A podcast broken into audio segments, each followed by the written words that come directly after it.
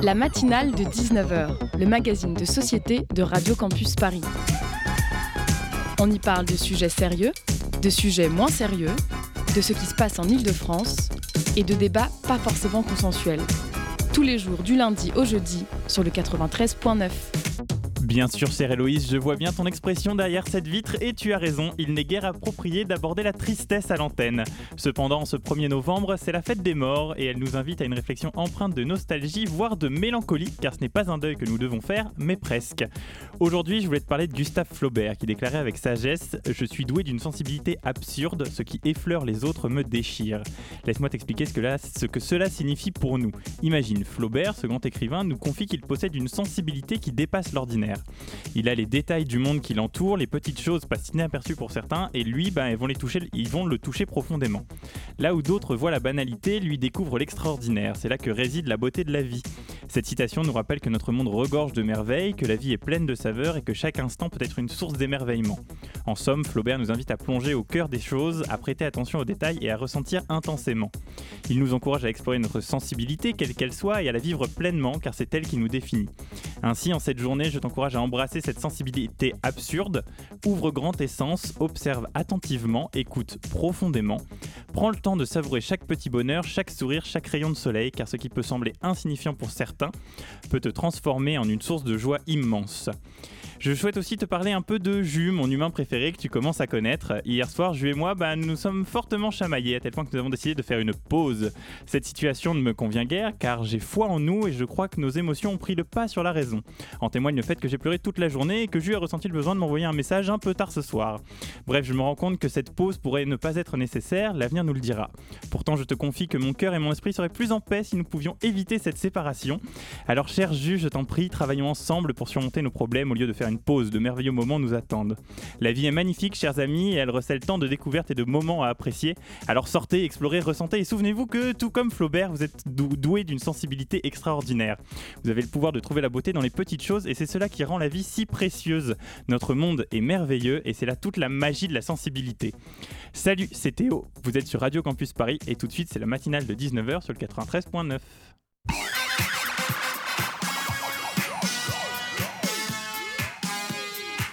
Et en cette journée exceptionnelle, la matinale a eu un, programme un peu chargé pour cette heure d'émission, puisque nous allons d'abord parler des mots avec Médecins du Monde qui organise son festival. Fabien viendra ensuite nous exposer sa chronique et nous finirons notre euh, émission par une libre antenne. Mais tout de suite, on va partir un peu plus loin dans la capitale, on va parler culture, puisque nous allons recevoir la compagnie Fogel à l'occasion de, de la sortie de sa nouvelle pièce qui s'appelle Extinction 2.0. Le programme de la matinale de 19h est exposé, vous êtes sur le 93.9, vous écoutez Radio Campus Paris.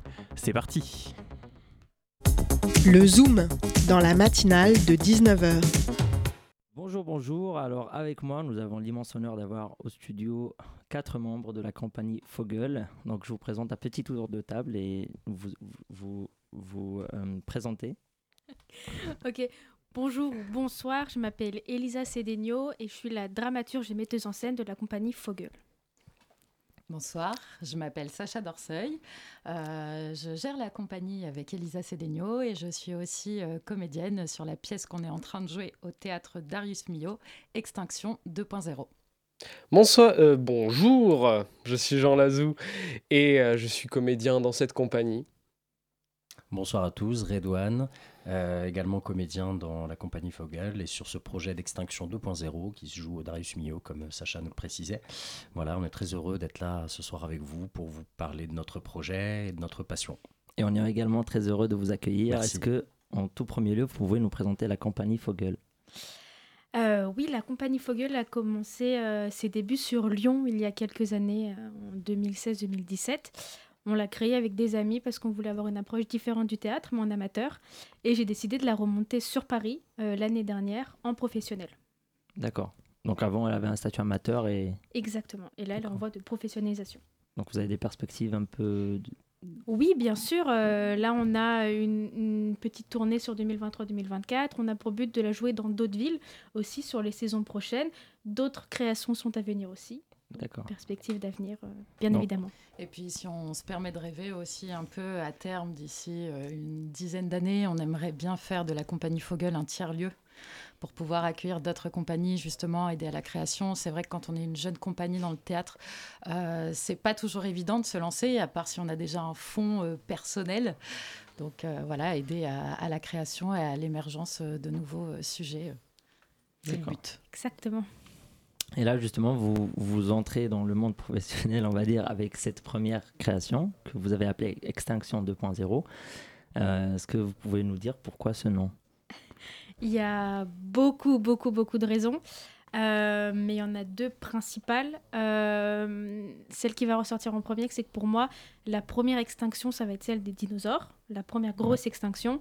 Et je pense que dans les années à venir, la deuxième grosse, grosse extinction, ça sera celle des hommes qui vont s'entretuer jusqu'à jusqu'à la fin.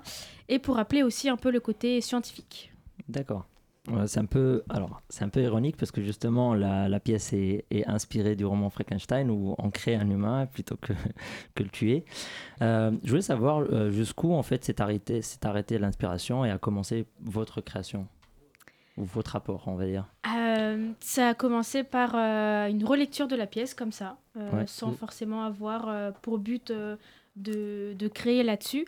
Euh, elle m'a beaucoup marqué, elle m'a fait écho à pas mal de choses que j'avais vues ou vécues. Et je me suis dit que c'était intéressant euh, de traiter cette thématique euh, de l'homme et du monstre. Donc je suis partie là-dessus. mais je voulais pas faire un copier-coller. C'est une histoire qui, qui traite de sujets plutôt de solitude, qui, qui sont ancrés dans, dans une réalité un peu différente, dans un siècle un peu différent. Et je voulais qu'on parle de ce qui est sous nos yeux, mais qu'on cache un peu sous le tapis et le révéler. Euh, notamment les violences intrafamiliales euh, et avec le confinement aussi, tout ce qui va être huis clos, euh, ce qu'on vit au quotidien. Donc je suis partie là-dessus et j'ai essayé de créer la famille qu'on peut retrouver dans des conditions un peu, un peu compliquées. Ce qui est intéressant aussi, c'est que peu de gens le savent, mais le titre original du euh, roman, c'est Frankenstein ou le mythe du Prométhée moderne. Et c'est vrai que justement, du coup, euh, Prométhée, je ne vais pas rentrer dans le mythe ou quoi, mais c'est ce savoir qui devient un peu euh, maudit. à l'époque de Marie Shelley, quand elle écrit la pièce, on est plutôt sur jusqu'à quel point on a le droit de s'emparer du savoir, jusqu'à quel point on peut être savant. Et là, on a décidé de le reprendre et c'était plutôt à quel point on est responsable dans la manière dont on transmet ce savoir. Mhm. Et en quoi finalement euh, ce docteur Frankenstein, qui ici, euh, Victor, le personnage de Victor est une copie, une pâle copie de, du docteur Frankenstein, puisqu'on n'est pas exactement sur la même histoire, ce que précisait Elisa, euh, malgré tout, il, il prend la décision de créer ces personnages-là, de créer la vie, de donner la vie. Donc il se prend pour Dieu à ce moment-là, bien sûr. Et euh, ce qu'il va démontrer, c'est que il va mettre à mal ce qu'est la réalité de l'humanité. Il va en créant ces personnages-là, il va nous mettre le, nez à nous sur euh, tout ce qu'il y a d'horrible dans notre humanité, tout ce qu'il y a de dur dans notre humanité. Et finalement, il sera face à un échec. Euh, voilà. C'est justement, c'était très. Euh, ça paraît. En fait, il y a une idée qui revient un peu, qui est même euh, écrite dans la description, c'est qu'on est tous le monstre de quelqu'un. Mhm. Absolument. Est-ce que c'était une idée qui était dans le roman de base, ou est-ce que c'est vous, avec l'interprétation, peut-être un rapprochement avec la réalité, vous avez pensé à le, à rajouter? Je pense pas que ce soit euh, volontairement ce que Mary Shelley a voulu dire, mhm. mais en tout cas, moi, c'était volontaire. Euh, et c'était même euh, un élément phare euh, de comment j'ai écrit la pièce, comment j'ai dirigé la pièce et comment j'ai dirigé les comédiens. Sur le jeu, principalement, c'est il y aura toujours une ombre derrière nous, en fait, et on sera toujours le monstre de quelqu'un, et tout peut évoluer. C'est pour ça aussi qu'on a des, beaucoup d'évolutions à travers les personnages. C'est que par rapport à ce qui va se passer dans la vie, dans la cellule familiale, ce qui va les entourer, il va y avoir justement plusieurs chemins qui va les amener potentiellement à être le monstre de quelqu'un. Et ce qui est intéressant, ce que j'ai trouvé intéressant en tout cas, c'est que chaque personnage était un peu inconscient de, ce, de ce, cela. Mhm. Donc euh, ça c'était... Euh, est-ce que du coup c'est pareil, c'est un peu inspiré de la vraie vie? Oui, le but des personnages c'est qu'ils soient humains. Ouais. Euh, qu'on creuse de plus en plus cette carapace, qu'on voit les failles en fait de, de l'humanité, d'un humain euh, qui n'est pas tout blanc ou tout noir. Et une personne ne va pas être juste triste, elle va pas être juste en colère. Justement, il y a comme autant qu'un être humain, il y a plusieurs facettes, plusieurs couches, plusieurs sentiments, plusieurs parties de la personnalité même.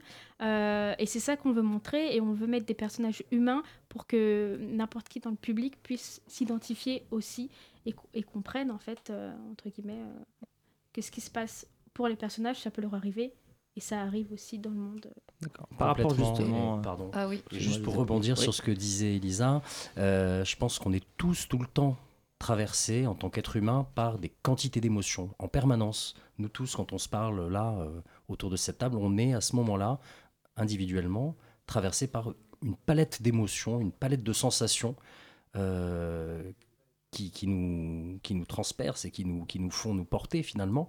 Et ces personnages-là, en ça, ils sont extrêmement humains. Et c'est pour ça que, que je pense qu'ils ont une qui sont réalistes et qu'on arrive à, les comprendre et à, et à s'identifier à eux, effectivement.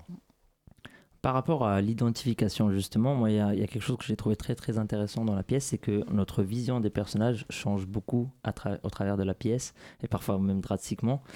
Euh, est-ce que, du coup, vous ne pensez pas que ça peut faire plus une difficulté à l'identification, dans le sens où, par exemple, quelqu'un va s'identifier à un personnage en début de la pièce, et puis quand la vision va changer, va moins s'identifier, ou est-ce que ça fait partie de la vie?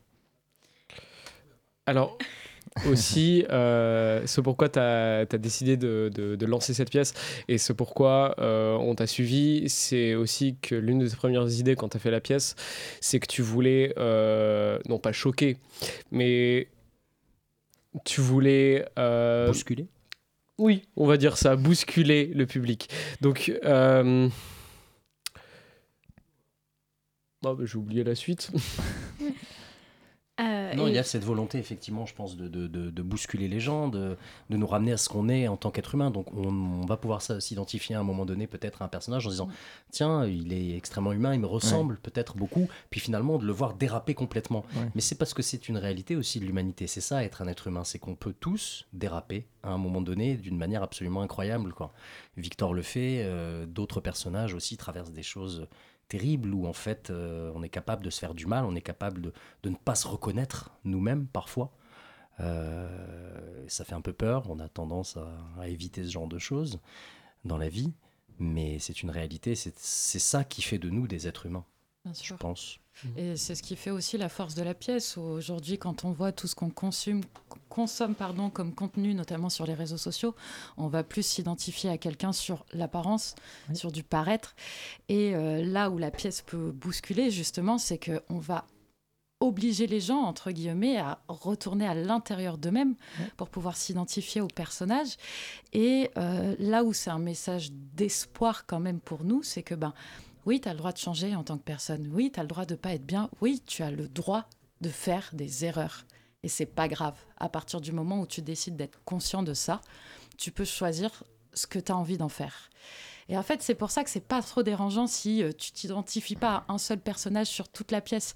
Parce que ce qui compte au final, à la fin, c'est de s'identifier à la réalité de cette famille et de retourner dans le vécu et de, savoir ben, comment. De cet instant-là, ces gens qui se retrouvent là dans cet endroit-là. Comment est-ce que je vais être encore plus proche avec mes proches, comment est-ce que je vais dire les choses pareil avec ma famille? Enfin voilà, il y a des gens qui vont se reconnaître parce que euh, ça va leur faire penser malheureusement à certaines étapes qu'ils ont vécues avec leur famille et d'autres qui vont pas se reconnaître. Et au final, c'est très bien aussi parce qu'ils vont encore plus chérir ce qu'ils ont en sortant de là.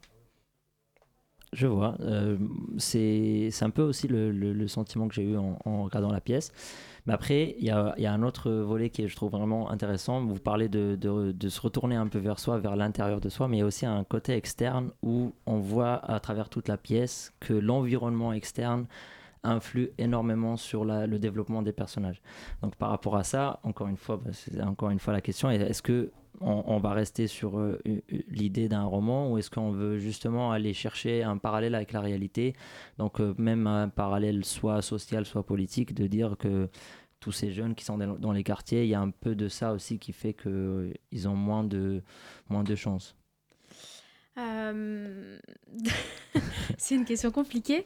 Euh, je pense que dans tous les cas, euh, moi quand je l'ai écrit, j'avais pas de visée politique et que j'ai écrit de façon universelle entre guillemets et que pour moi, chaque personne qui va venir va trouver des références, va comprendre par rapport à, à ce qu'il a vu, à ce qu'il a vécu, une version de la pièce. Mais qu'au final, c'est pas, c'est pas roman, c'est, pour moi, c'est bien humain et j'ai essayé d'adopter le style le plus humain, en tout cas là-dessus. Mais, mais voilà. Après, euh, ce que je voulais préciser aussi, c'est qu'on a beaucoup fait de l'écriture plateau. Donc, quand Elisa nous a approchés avec cette euh, première version de la pièce, on a commencé à travailler, à vraiment s'imprégner euh, la réalité, l'histoire de nos personnages quand on est assez bien dans leur basket, j'aime pas trop cette expression, mmh, mmh, mais mmh. c'est vrai que ça parle à tout le monde, rentrer dans la peau du personnage. On a repris le texte et là, grâce à des exercices d'improvisation, de connexion avec des buts et des visées, euh, Elisa a refait une réécriture par rapport à ça. Donc c'est vrai que c'est parti de nous, de notre vécu aussi, et c'est peut-être en ce sens que c'est social, dans le sens où on a construit sur des vraies émotions et des vrais sentiments. Alors c'est très loin de notre vécu personnel bien sûr. Mais euh, sur les émotions et les sentiments, on est sur la réalité et c'est peut-être pour ça qu'on retrouve en ça euh, le côté social. Euh, merci en tout cas d'être avec nous. Alors j'ai juste une dernière question pour finir et il faudra me répondre par oui ou non. Je sais que c'est compliqué, mais justement par rapport à la pièce, pensez-vous qu'il faut freiner ou au moins contrôler le progrès de la science? Surtout qu'en ce moment, les possibilités d'avoir un vrai Frankenstein, c'est pas impossible. Alors, euh, je pense que non, il faut pas freiner. Euh, parce que si on freine, on freine tout. D'accord. Euh, oui, on a beaucoup d'avancées, mais alors, en effet, il va y avoir des avancées qui vont être majeures et importantes pour nous. Et forcément, il y en a qui vont être majeures et pas forcément importantes. Ou en tout cas, qui vont être problématiques plus tard. Mais le problème, c'est que si on freine, on freine les bonnes comme les mauvaises avancées moi, je serais partante de prendre le risque d'aller de l'avant, quoi. Et puis on verra ce qui se passe. Moi, j'ai juste envie de dire, euh, pour tous ceux qui ont du mal à trancher sur cette question, euh, je pense que la pièce répond un peu à ça. Donc en fait, euh, venez nous voir jouer au théâtre Darius Milhaud, on se retrouve après et, et, on en discute. Parce que la question que tu poses, c'est pas tant est-ce qu'il faut freiner ou pas. La question qui se pose toujours, c'est comment on utilise ce progrès. Et c'est ce qu'on raconte au final. Exactement. Ça, avec beaucoup d'autres sujets, c'est ça aussi que j'aimais dans la pièce, c'est que ça va parler de beaucoup de sujets comme qu'est-ce que c'est que d'être humain, euh, mm. les émotions, le rôle des émotions, la, relation familiale, père-fils. Donc moi, je conseille à tout le monde d'aller voir justement cette pièce euh, merveilleusement écrite et interprétée, Extinction 2.0. Merci à tous les comédiens qui ont été avec nous aujourd'hui. Merci Anas. Merci. Merci. Merci. À bientôt. Au revoir. Au revoir. Au revoir. Au revoir.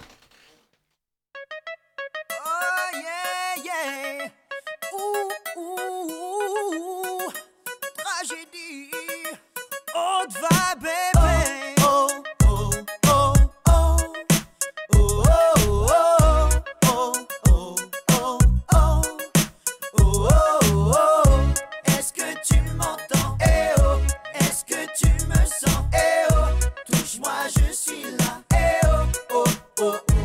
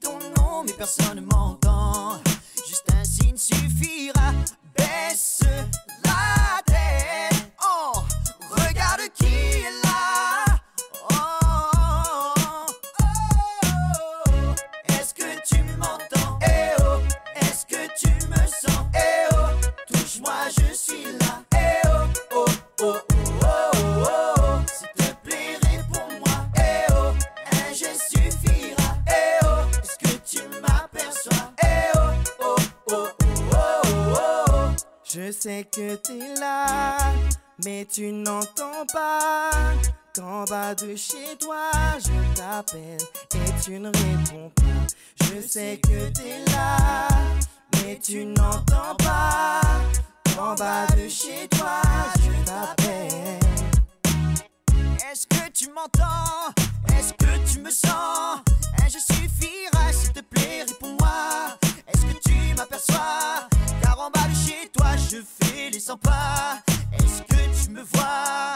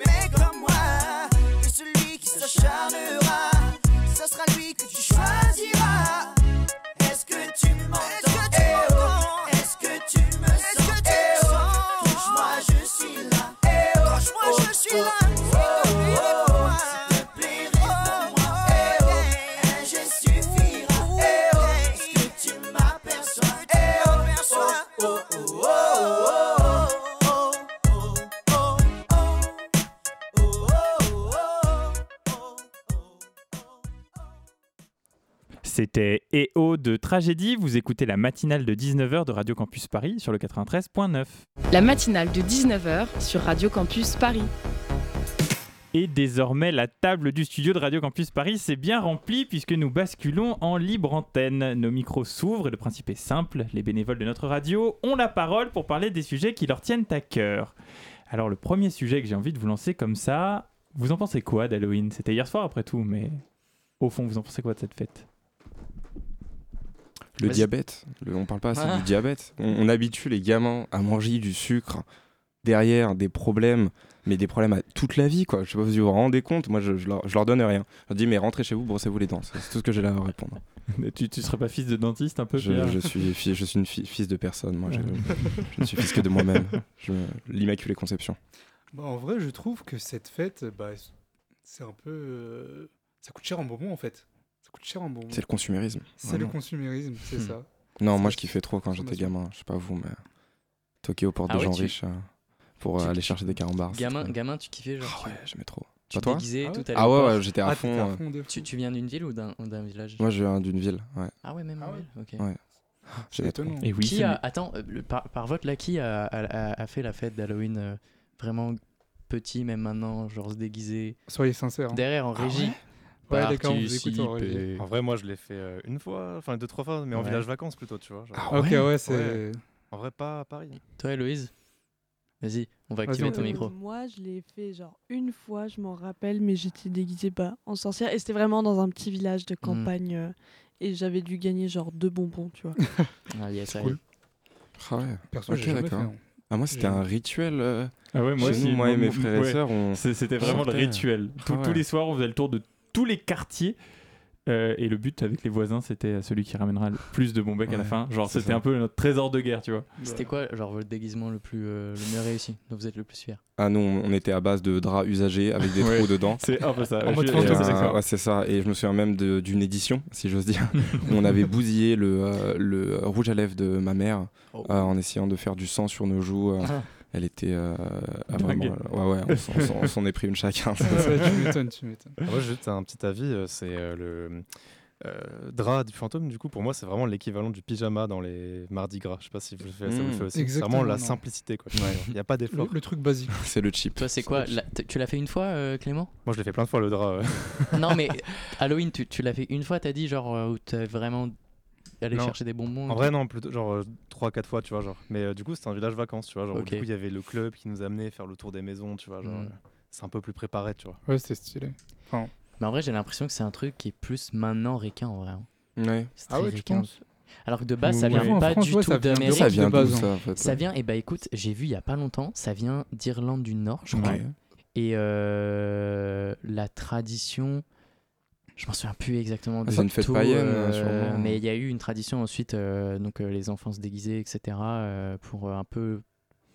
Non, je vais pas dire de bêtises, mais, Mais- ça vient d'Irlande du Nord de base. ça Et ce qui est très étonnant, très anglo-saxon. c'est qu'en fait, ouais. vu qu'il y a eu l'immigration après de beaucoup d'Irlandais qui sont allés euh, aux États-Unis, et ben ça s'est transporté grave aux États-Unis et on a perdu ça. Alors de base, c'est. Oui, alors je C'est- sais pas enfin, si ça s'est vraiment perdu, je sais pas vous, perso, hier je suis allé faire mes courses, je suis allé au rayon bonbons et franchement j'étais assez choqué, le rayon Ouais. était littéralement vide, genre les seuls trucs qui restaient c'était l'espèce de vieux trucs que prennent nos grands-parents, une pastille à la menthe, etc. trucs pas très bons, Il y, quoi. il y avait Mhm. que dalle, tout, tout était vide, donc finalement ça continue de marcher d'une certaine manière. Ouais, Ouais. pour manger des bonbons, en vrai. Ouais. C'est les l'excuse pour quoi. niquer nos dents. C'est l'excuse des grands magasins pour nous vendre des Exactement. Ouais, c'est clair. En vrai, ça dépasse aussi un peu ça. Je veux dire, toutes les soirées Halloween qu'il y a eu hier soir, genre, tu vas dans le métro, il y a 10 000 personnes Ouais. euh, habillées, et tout, avec du sang, machin, genre, euh, c'est c'est plus que les bonbons maintenant aujourd'hui. De ouf. Ouais, tout le monde avait fait un effort. Moi, hier dans le métro, j'ai vu ça. Même moi, j'étais, j'avais dû. D'ailleurs, j'ai des restes de maquillage. Là, Ah ouais, c'est- vrai. Je me disais, t'avais une Euh, vibe Jack Sparrow un peu. Ouais, c'est ça. ça. Je suis un pirate, un pirate de la En fait, Halloween, 9. mais- là, tu vas rester en Halloween tout le temps. Ah, mais c'est ça. Ça te va bien en plus. Je fais peur à l'année, c'est vrai. Merci. Mais non, non, tout le monde avait fait un petit effort. Puis ouais, c'est marrant d'aller dans une boîte euh, le jour euh, d'Halloween. Moi, j'ai pas fait ça cette Mhm. année là, mais mais tout le monde a. Tout le monde Oui, fait il y avait efforts. des grosses soirées hier à Paris. En général, il y en a toujours une, je sais, au bridge euh, sous le pont Alexandre Mhm. III. euh, avec mon asso à l'époque, on allait là-bas. Ok, Mais c'est euh, ouais, c'est sympa, ça va. Après, moi, je suis pas trop. Vous aimez bien les boîtes de nuit C'est votre truc? Hmm, Pas débat forcément, encore. ouais. Ouais. On change de débat. On Change de de débat, change sans de transition. débat. Ça m'intéresse. Est-ce que vous aimez bien mais les c'est- boîtes de ouais, nuit les boîtes de nuit. Les nightclubs. Ah, Héloïse va prendre la Euh, parole. Voilà. Euh, moyennement, ça dépend s'il y a beaucoup de... Moi, j'aime pas quand il y a trop de monde. Mm. Et Moi aussi. j'aime bien quand il y a de la place pour danser. Ouais, c'est Ouais. ça. hein. Du, du c'est coup, ça. plutôt les boîtes de nuit, mais en, en début de soirée. C'est ça. Genre, euh, genre le point éphémère, moi je Ouais. sais que j'adore parce que Ouais. souvent les gens ils ont un peu peur de danser, du coup on en profite grave avec mes potes pour danser et prendre toute la place. Et tu te déchaînes là, tu. Voilà. C'est où ça déjà? C'est pas à Verpentin le point c'est Ah ouais? Euh, c'est euh, c'est à Jaurès. c'est à Jaurès. C'est vraiment à la sortie du métro. C'est pas la C'est ça. péniche là? Non, c'est pas, c'est pas la Alors, péniche. c'est- non, c'est- c'est pas ça. Il y, il y a un peu de tout au point éphémère. Il y a, il y a plusieurs espaces. Mais y a ouais, il y, a, il y a deux espaces. Il y a une grande salle euh, où souvent il y a des, enfin, des soirées techno. Ça dépend de ce qu'on appelle Mhm. techno. Euh, où euh, il y a des DJ sets aussi, mais il y a des soirées où juste ils passent de la musique genre euh, des années 2010 Ok. et tout Oh, ça. trop donc, stylé. vrai, c'est pas Le mal. retour en Mais, enfance. euh, Stylé. mais en vrai, c'est c'est trop cool. Il y a vraiment de toutes les variétés, quoi. Mais ouais, mais il y a des vrais, des vrais kiffeurs de boîte. hein. J'ai des potes autour de moi. mais Être collé, serré euh, Oh, sous pitié. 40 degrés Ah. euh, à écouter du Camaro, c'est leur délire. Puis Ah, Après, bon, d'une ouais. certaine manière, c'est mais- aussi travailler son body summer. c'est ça. ouais. Il Ouais, fait écoute, 40, c'est- tu bouges, tu, tu, tu transpires bien, ça. tu, tu, tu, ça, ça fute, ça cuisse, C'est préparer la plage Ah qui arrive. En vrai, il y a tellement de boîtes différentes, c'est aussi genre euh, Ouais. tout un délire. Quoi. Je veux dire, moi, par Ouais. exemple, mes trucs perso, c'est genre techno, boîte Mm. house et tout, genre, et c'est pas du tout une ambiance de commercial, tu vois, et c'est notre ambiance, quoi. Il y a du monde aussi, mais clairement, moi, j'y vais pour la musique, par exemple. Tu vois. Tu nous fais un top 3 boîte techno à Paname Oh, je peux te faire un top 1 si tu veux, parce que Top j'en- 1. j'y vais à qu'une seule. Ok, bah dis-moi. Euh, la gare Le Gore. Gare le Gore, ouais. Ouais. Gare le Gore. Ça. Faut y aller avant minuit quand il y a des solos de ça, jazz. tu profites gratuitement d'un solo de jazz, puis après Ouais, tu payes 15 balles, c'est pas cher du Ouais. tout, et tu vas en boîte dans un sous-sol avec un putain de sound system. Et... Ouais. Et puis là, t'as de la place pour danser, au moins. Genre, Ouais. euh, j'y vais le dimanche parfois, euh, le dimanche soir. Ouais. Ah ouais, t'es déter toi Ouais. dimanche Ah soir. Comme ça, la semaine, elle commence bien. Let's go, let's go.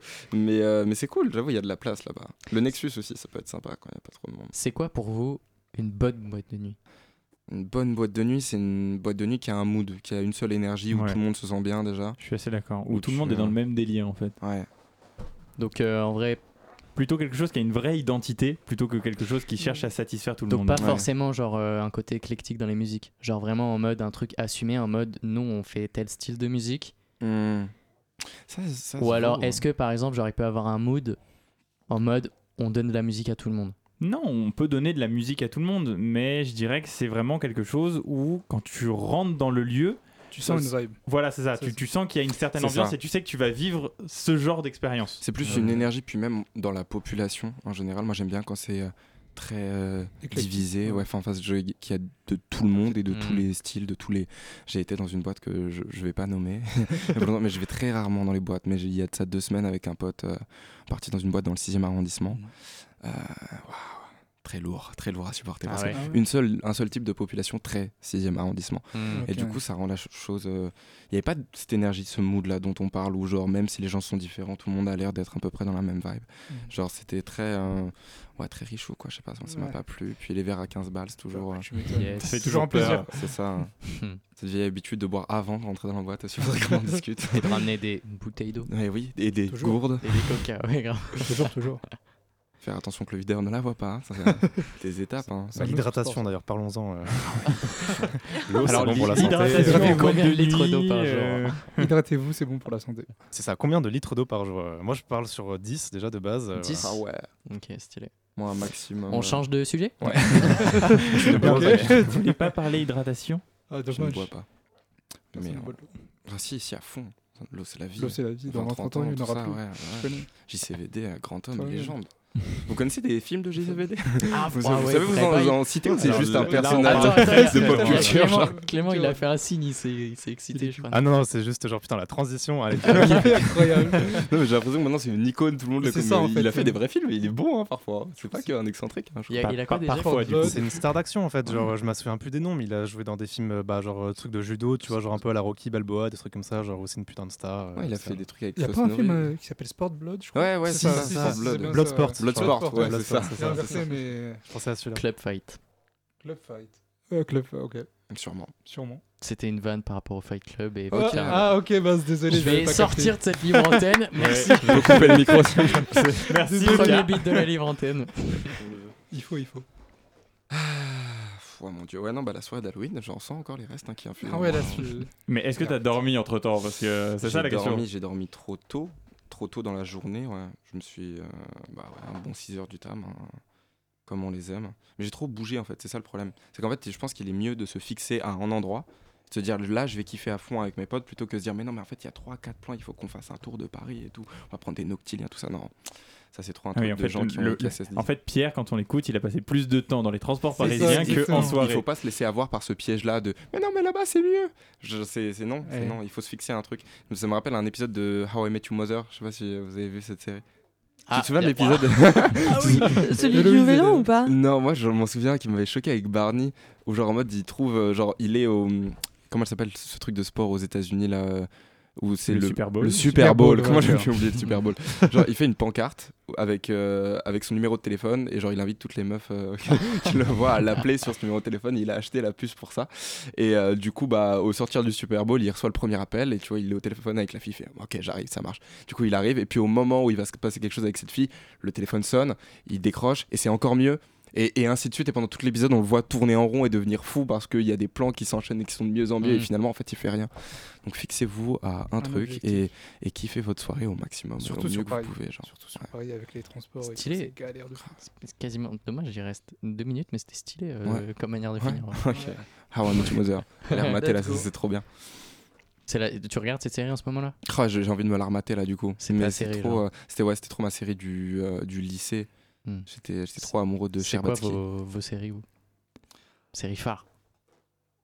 Moi, je dirais... Alors, moi, c'est un peu triste, mais c'est Friends. Oh. Ah ah c'est très dans l'actualité, effectivement. REP, REP. J'ai regardé, genre, là, j'en suis... J'ai recommencé pour la quatrième fois, la série.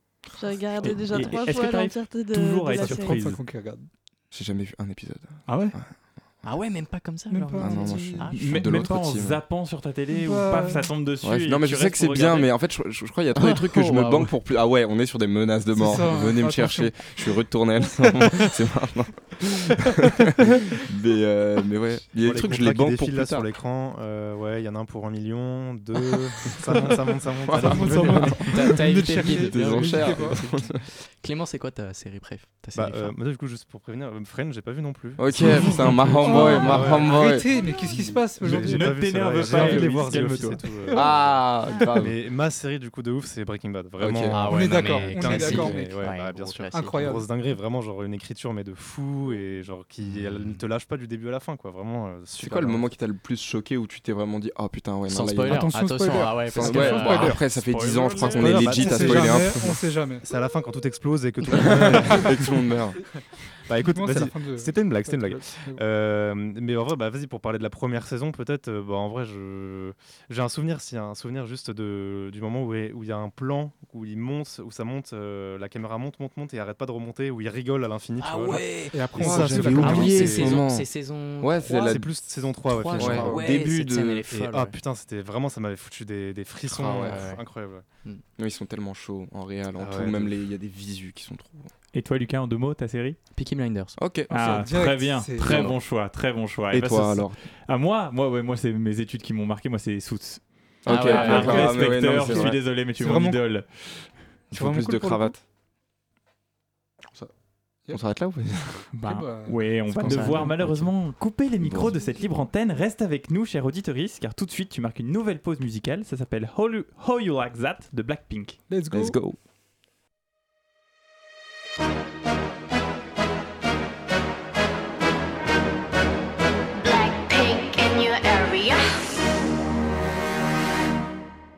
보란 듯이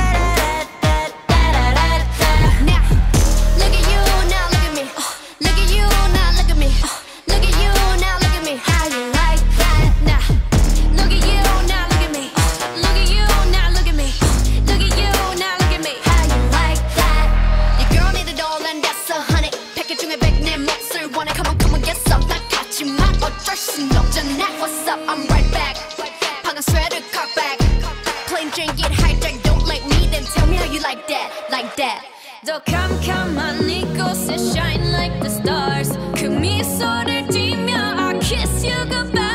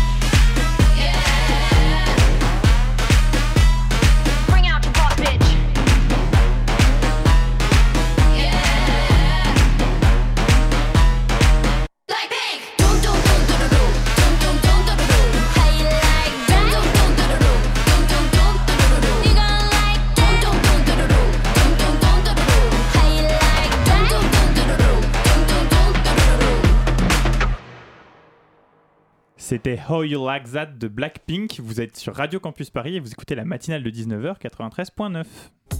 Le Zoom, dans la matinale de 19h. Et le Zoom de ce soir est présenté par Sayed Bouchouicha de la rédaction de Radio Campus Paris. Bonsoir Sayed. Bonsoir. Alors, tu reçois ce soir Oran Lamas, référente appui technique et plaidoyer sur les sujets de santé, environnement et de mal logement chez Médecins du Monde et Cachink. Bonsoir. Bonsoir. Alors, vous venez nous parler du festival des gros mots qui s'ouvre ce week-end. Euh, pourquoi c'était important pour Médecins du Monde d'organiser un festival? Euh, alors c'était important pour Médecins du Monde d'organiser un festival parce qu'il y avait une volonté euh, de l'association d'inclure plus la société pour lutter et témoigner avec nous et dénoncer les injustices qu'on rencontre au, quotidien dans nos actions.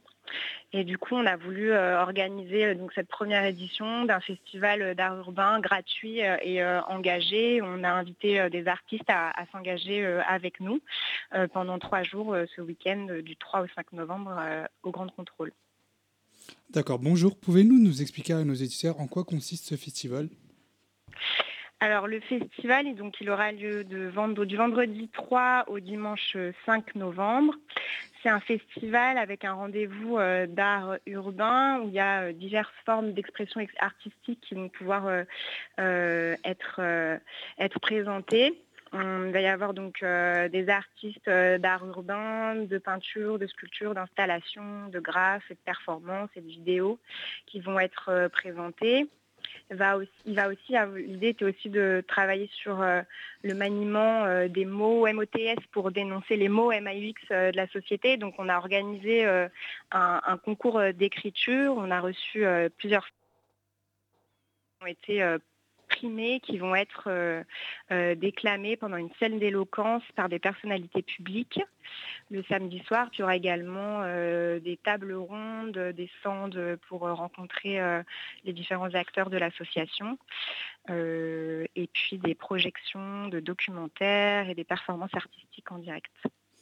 Et, et alors, comment on fait le lien entre les mots MAUX et les mots MOT Euh, alors, nous, les, à Médecins du Monde, on, est une association qui a à cœur euh, de plaider et de témoigner en fait des, difficultés de nos rencontres. Donc c'est vrai que le maniement des mots MOTS, il nous sert euh, au quotidien euh, en fait euh, dans, notre travail. On, se bat euh, pour euh, l'accès à un système de santé juste et universel et on constate tous les jours qu'il y a des entraves euh, à cet accès, que ce soit en France ou à l'international. Euh, du coup, on- voilà, on- on- on- pour nous, les, donc les mots MAUX euh, sont notamment incarnés par euh, ces entraves et, euh, et voilà, on le dénonce, on, témoigne, on, résiste à travers les mots aussi, à travers nos plaidoyers, à travers les, les- les- les changements sociaux qu'on demande. Et là, l'idée à travers du coup le, le festival était justement bah, d'utiliser l'écriture, la parole pour justement dénoncer ces injustices en- à travers l'engagement euh, des personnes et d'artistes.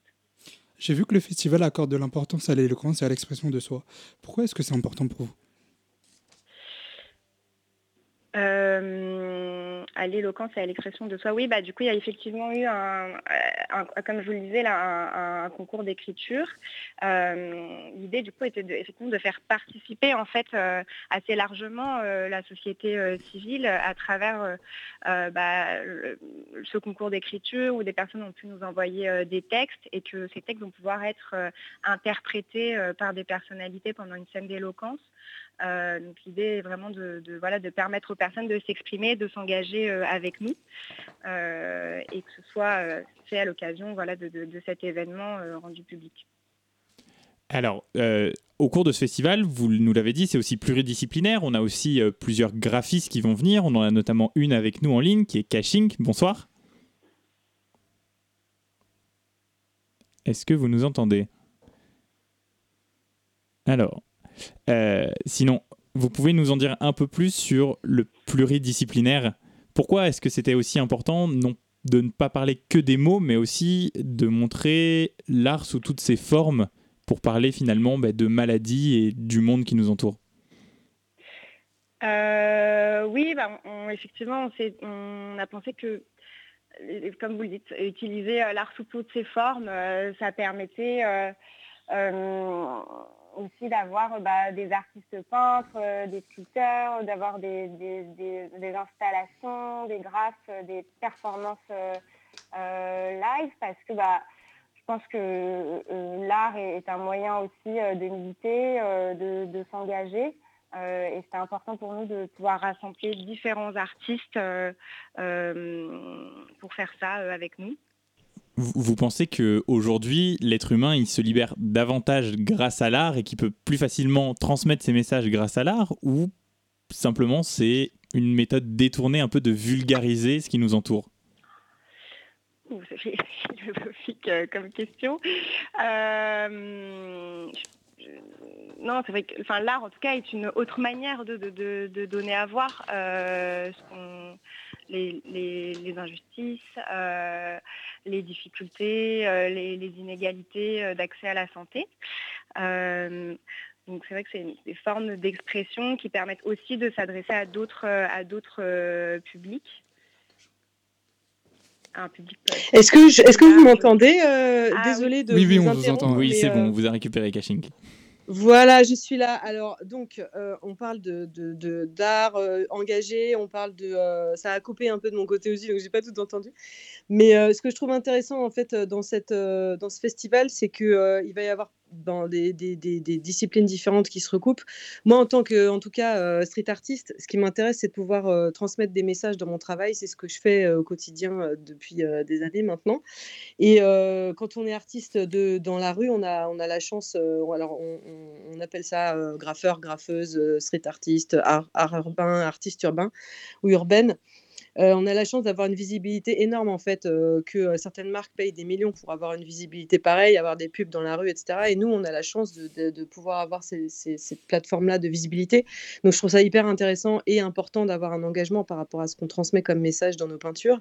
Et en l'occurrence, travailler avec ben, une organisation comme Médecins du Monde, ça fait vraiment sens personnellement pour moi parce que bah, c'est mon travail d'activisme aussi qui est engagé là-dedans.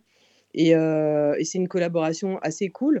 Euh, et en plus, euh, me concernant, je vais faire non seulement une peinture, mais aussi une performance de musique expérimentale qui va accompagner en fait un des textes qui va être donc déclamé pendant le festival le samedi. Alors, est-ce que vous pouvez nous en dire un peu plus justement sur ça? Qu'est-ce que vous appelez une expérience de musique? Alors, euh, moi, je fais de la musique euh, électronique, donc c'est de la musique sur ordinateur. Euh, ça complète pour moi mon univers de peinture. Euh, c'est comme une manière un peu d'étendre euh, autrement avec un autre euh, médium. en fait, mon univers de peinture, ça fait 17 ans que je peins dans la rue, donc en fait, j'ai un peu, j'ai voyagé dans le monde entier, j'ai fait beaucoup de choses et j'ai eu l'occasion de rencontrer plein de gens et de faire beaucoup de choses et de revenir petit à petit à la musique que je faisais il y a quelques années et, et de créer un lien en fait entre ma musique et, et ma peinture. Donc du coup, pour la performance que je vais faire samedi, qui est à 18h, euh, je vais euh, en fait me servir de mes instruments de peinture pour pouvoir jouer de la musique. Donc c'est un procédé euh, un peu expérimental avec des instruments MIDI qui se branchent en fait avec des, espèces de, câbles particuliers qui font que je peux en fait jouer de la musique avec mes instruments de peinture. Donc, donc, en- finalement, si on vous écoute, c'est à la fois un show musical, sonore et visuel. Exactement. Et pour moi, en fait, ça relève de la performance. Et c'est ça qui m'intéresse dans mon travail. C'est que moi, j'aime bien considérer que je suis artiste de performance. Quand je fais des peintures dans la rue, euh, des peintures, euh, qu'elles soient grandes, petites, légales ou illégales, c'est de la performance. C'est mon corps entier qui est euh, en action, dans une action, enfin, dans, dans un geste artistique.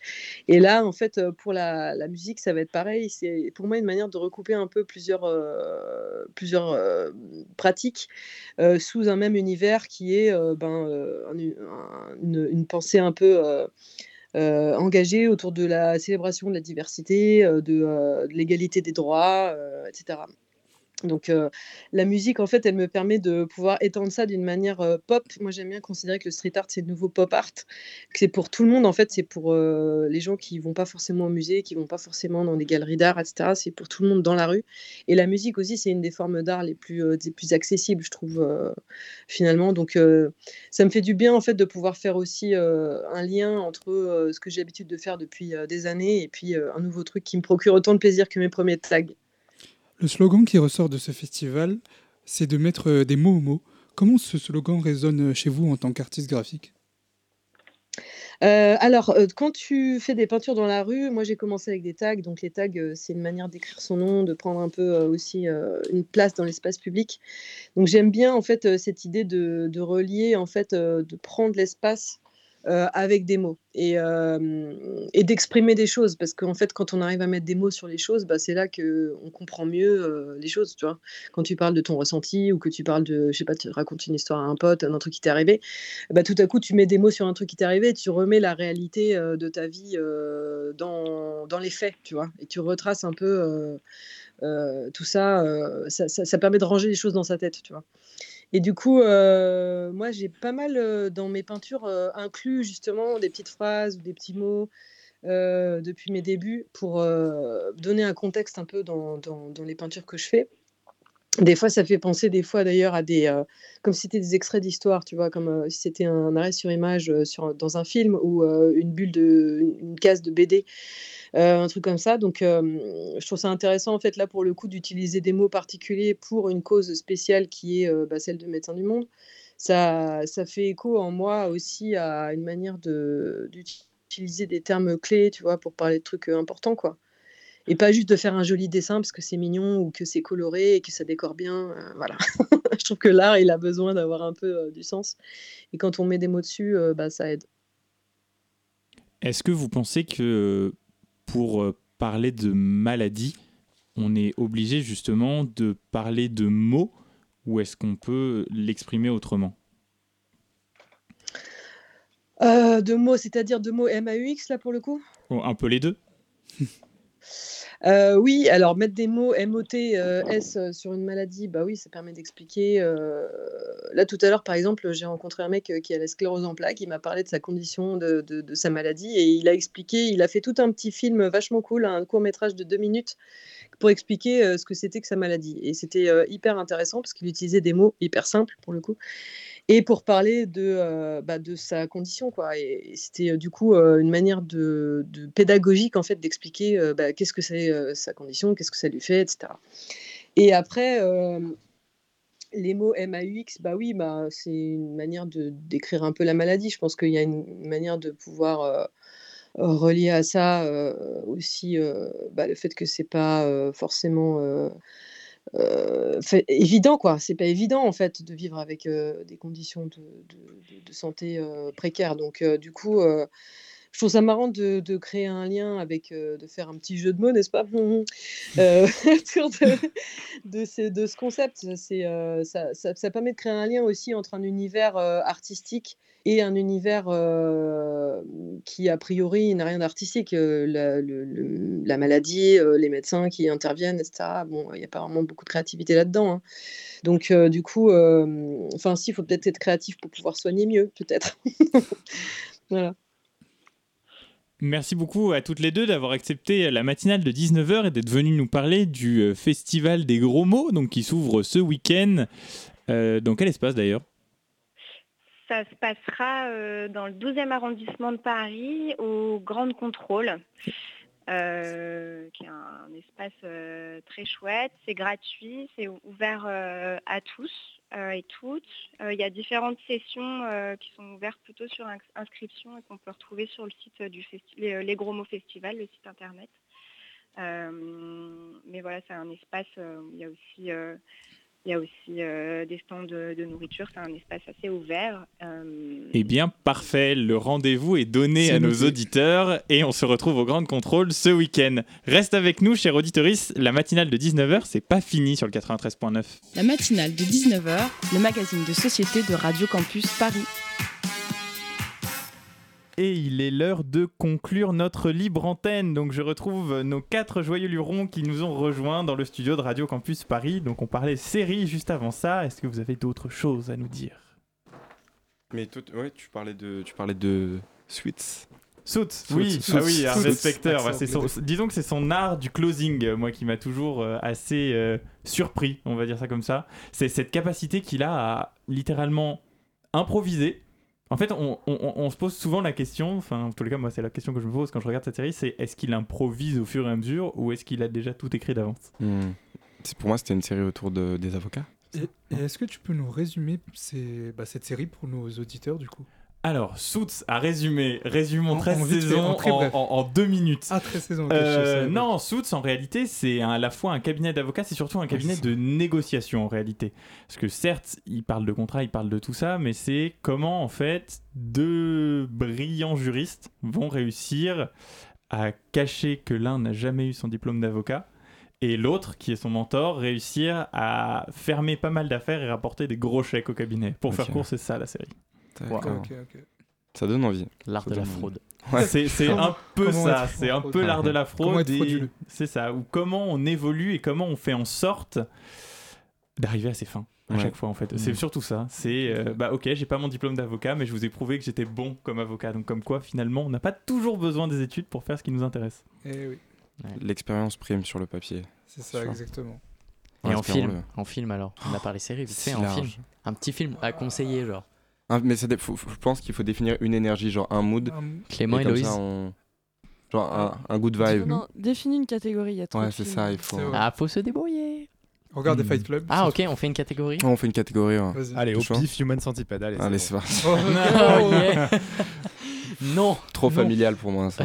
Ouais, mais attends, c'est Halloween, on peut faire une catégorie film d'horreur. Ouais. Ah. Ah film ouais. Ah ouais, grave. Carrément d'accord. Tu commences? Alors moi j'en ai pas regardé beaucoup, mais je sais qu'il y en a un qui m'avait un peu traumatisé. Ça s'appelait Via Ferrata. Enfin ça s'appelle Ah Via oui. Ferrata. Ah, je sais pas. Je connais pas du tout. Qu'est-ce que c'est un film d'horreur. euh, Enfin, de base, euh, le scénario est vraiment claqué, je trouve. mais d'un autre côté, genre, c'est des gens qui partent en rando et ils- enfin, ils meurent tous. Ok. Incroyable. Résumons Simple, clair et 30 net. secondes. 80% des films d'horreur. Clément. Bah écoute, moi c'était It Follow. Ah ouais, Oh, excellent. horrible choix. Vraiment, Excellent. vraiment cool. Genre, c'est vraiment un film d'horreur qui a genre un peu genre, euh, genre changé un peu le la vibe quoi. Genre, où, genre on voit pas le le, le- bah, l'horreur quoi. Genre. Et Mm. c'était vraiment tout tout sur Ouais. le comment ça s'appelle l'ambiance et tout ça et genre c'était vraiment stylé. Je sais pas Ouais, si vous vous souvenez du moment euh, où il y a le géant qui arrive. Oh, euh, c'est un mec dans horrible. la pièce. Vraiment, je me suis chié dessus. Elle est horrible cette scène. Ah, Paranormal Activity dans ce genre-là, il est vraiment flippant pour le coup. Le Ah, premier, bon, premier. C'est ton film ça? Ouais, pour moi, c'est Paranormal film. Activity. Ouais. J'avais flippé de fou, je me Ouais. suis chié dessus. Lucas. Euh, J'en ai plusieurs qui me viennent en tête, je sais pas, faut que je choisisse. Allez, en vrai, un classique, euh, Shining. Ouais, ouais, Ah, ah ouais. c'est Shining. Eh. Kubrick au sommet de son art. Ouais. C'est son dernier film d'ailleurs euh, avant de canner. Mm, Il ouais. l'a fait en 99 et je crois qu'il est mort en 2001, euh, Stanley. Ah, il est aussi, il est aussi euh, récent. euh, Non, Shining pour moi est plus vieux quand Ah, même. ou non, ouais, c'est Eyes. Wide Shut le dernier. Ok. C'est Eyes Wide Shut. Et Eyes. Wide Shut, il était mort pendant Il- la pendant la post-prod. ouais, voilà, je, me- je me ouais. trompe. ouais. Il était bien Shining. Ouais. Shining je l'ai vu au cinéma la première fois. J'ai. pff, oh, j'ai- Au ciné Mais Au mais ciné, t'as quel ouais. âge, mec? T'as quel âge? Ouais, bah écoute, bah, là j'a- j'approche des 53, 54. Ah, vache. Ouais, ouais. Non, mais il faut aller au. Je l'ai vu au Christine Cinema Club. donc Ah oui, bien sûr, ouais. Et, euh, cool. et euh, en plus, une super image. Et euh, mon dieu. Ouais, magnifique. Bien Toi, joué Toi, avec c'est quoi ton. Euh, mon, mon film d'horreur préféré, enfin, celui qui me vient en tête immédiatement, c'est ce génie euh, qui est John Carpenter qui l'a fait. Et c'est Christine. Je sais pas si vous connaissez Christine. Christine, c'est l'histoire d'une euh, d'une voiture possédée. Fait, Hmm. euh, c'est une, Voiture à la Flash McQueen c'est une, voiture rouge, euh, un rouge sang, et c'est un espèce de Ouais, gars. C'est le remake de Cars. C'est le remake horrifique de Cars. C'est un ce mec qui se fait un peu bully euh, au lycée et tout, et il met toutes ses économies dans une vieille carcasse, euh, une vieille bagnole, et au fur et à mesure, il y a un lien indéfectible qui se met en place entre la voiture et lui, et la, fini- la voiture finit par prendre possession de lui complètement et finit par écraser des gens, quoi. Et c'est bah, c'est Carpenter, quoi. Enfin, faut, faut voir tout ce qu'a fait Carpenter, de toute façon, en Ok, général. Ah, moi, je vais rester aussi dans un très très bon classique, euh, L'Exorciste. Eh ouais, Oh, bah ouais, non. Sans hésiter, Ah, L'Exorciste. On peut pas film- faire mieux que ça. hein. ce On film, arrive à des, sommets. D'ailleurs, ils ressortent un remake. Ah, il est sorti. Ouais. Alors, c'est la suite en réalité. J'y suis allé, très mauvaise idée. Ouais. Genre, j'y suis allé en date et au final, on s'est rendu compte tous Oh les ouais. deux qu'on n'aimait pas ça, les films d'horreur. Mais bon, ce Ouais, sera le ça. mot de la fin parce que oui, cher auditeur, Riss, on arrive à la conclusion de cette matinale de 19h. C'est ça le vrai film d'horreur. C'est un peu ça le vrai film d'horreur, ouais. Regardez One Piece. Ouais. One Piece. C'est Voilà. important. C'est important. C'est important. Et ben j'espère sincèrement que cette émission t'aura plu. Un immense merci à toi, cher auditeur, de nous choisir tous les soirs à 19h. On revient pour toi en toute exclusivité dès lundi sur le 93.9 à 19h et 24h sur 24 sur Radio Campus Paris. Cependant, ne nous quitte pas tout de suite. Tu as rendez-vous avec Extérieur Nuit, l'émission cinéma de Radio Campus Paris. On va rester dans le thème. Alors surtout, cher auditeur, reste en ligne. N'oublie pas que le monde est merveilleux, que ta vie est excellente et que finalement, on est guidé vers une vie emplie de beauté et d'émerveillement. C'est là toute la magie de notre sensibilité. Je te dis à plus tard et surtout, enjoy Salut, salut.